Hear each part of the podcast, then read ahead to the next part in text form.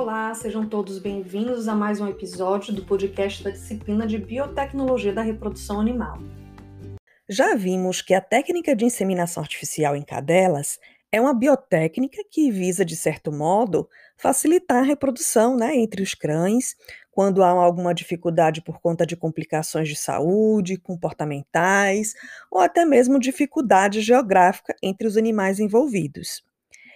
Essa também acaba sendo uma forma de evitar algumas possíveis doenças sexualmente transmissíveis, além de otimizar né, o melhoramento genético direcionado em algumas raças.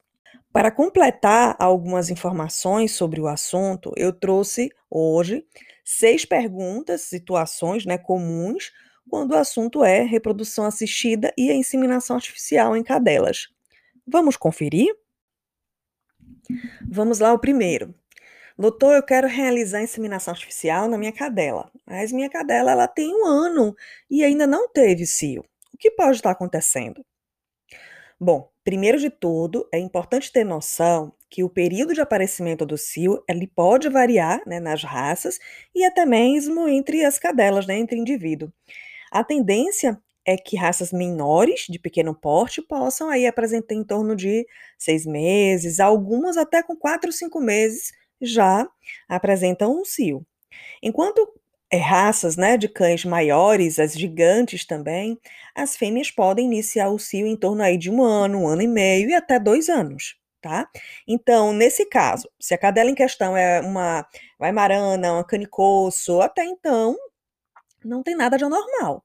Aguarda mais um pouco e somente se o animal completar aí dois anos e nada de cio, aí o médico veterinário deve avaliar o caso de uma forma mais criteriosa. Sendo a fêmea de porte pequeno, uma Shih Tzu Yorkshire, por exemplo, existe uma possibilidade da fêmea ter apresentado um cio silencioso. Talvez o ideal, assim, é que seja feito né, um acompanhamento de citologia vaginal, caso possível uma dosagem hormonal, para avaliar né, o período estral desse animal que até então pode não apresentar, né, de forma clara o cio, tá? Então, lembrando, gente, que o tempo que dura o cio pode variar entre as raças. Tem animais que podem ter o cio aí de apenas 4, 5, 7 dias, e outros, né, uma média de 9 dias, 12, né? Tem animais que até quase 14 dias, quase duas semanas, permanecem estro. Então, tudo isso deve ser avaliado. Vamos lá ao segundo questionamento. Doutor, eu tenho uma fêmea com quatro meses que está sangrando. Acho que entrou no cio. Posso inseminar? Bom, nesse caso aí temos dois pontos a serem levados em consideração. O útero, quando vai se preparar para o primeiro ciclo estral, ele acaba tendo um pouco de descamação, que pode apresentar né, como um corrimento variável, pode ser de o tipo clara de ovo, um pouco sanguinolenta, e não quer dizer que logo em seguida o animal vai estar no cio, né? Tem que ser diferenciado. E mais uma vez, né, tem lá ela, a citologia vaginal, que consegue identificar as células presentes naquele período e diferenciar se existe ou não o estro, né, o cio. O outro ponto é principalmente quando as raças pequenas, né, as fêmeas, elas podem entrar no estro com quatro ou seis meses mas ainda estão com pouco peso, né? Muitas vezes não estão com condições de gerar filhotes, de serem submetidas a uma gestação. Então, muita calma nessa hora. E aguarda aí o segundo cio da cadela para realizar a inseminação. Terceiro questionamento.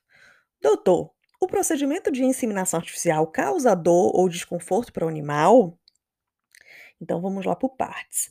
Quando realizada por um profissional especializado, né, tanto o procedimento de coleta de sêmen do cão macho quanto o procedimento de inseminação na fêmea não produzem qualquer tipo de dor ou desconforto né, para nenhum dos animais envolvidos. A coleta de sêmen, ela é feita de um modo manual pelo profissional capacitado, né? E a inseminação na fêmea é realizada através de uma pipeta que é introduzida dentro da vagina da fêmea. Porém, o equipamento ele é fino, flexível. Em alguns casos, né, de raças minis, pode até mesmo ser usada aí sondas uretrais que são mais flexíveis ainda. Penúltimo questionamento, né, o quinto. Doutor, todos os protocolos de reprodução assistida para inseminação artificial, é necessário realizar exames de dosagens né, hormonais? Então vamos lá.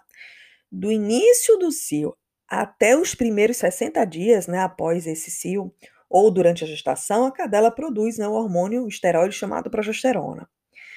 Só que existe né, níveis diferentes. Então, através da dosagem dessa progesterona, é possível identificar o período né, de ovulação do animal, prever, né?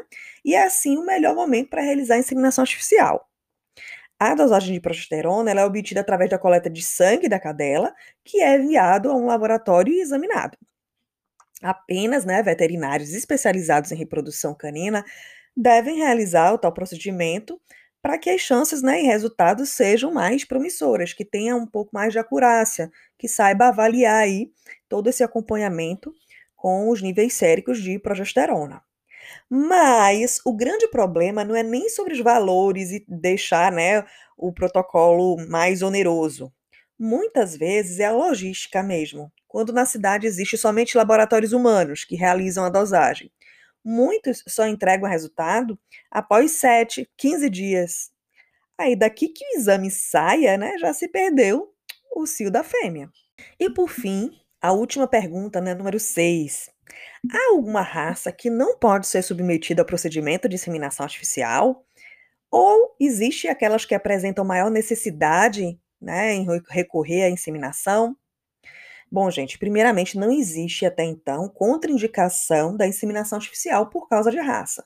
Todas as raças né, de cães estão aptas a passar pelo procedimento, sem qualquer limitação né, ou algo que impeça, tá?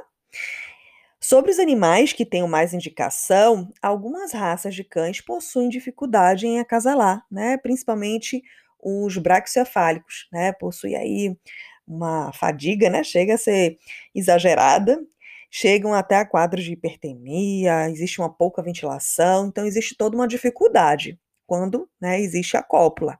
Então, logo, a inseminação artificial se torna aí uma opção mais viável para assegurar a reprodução dos animais.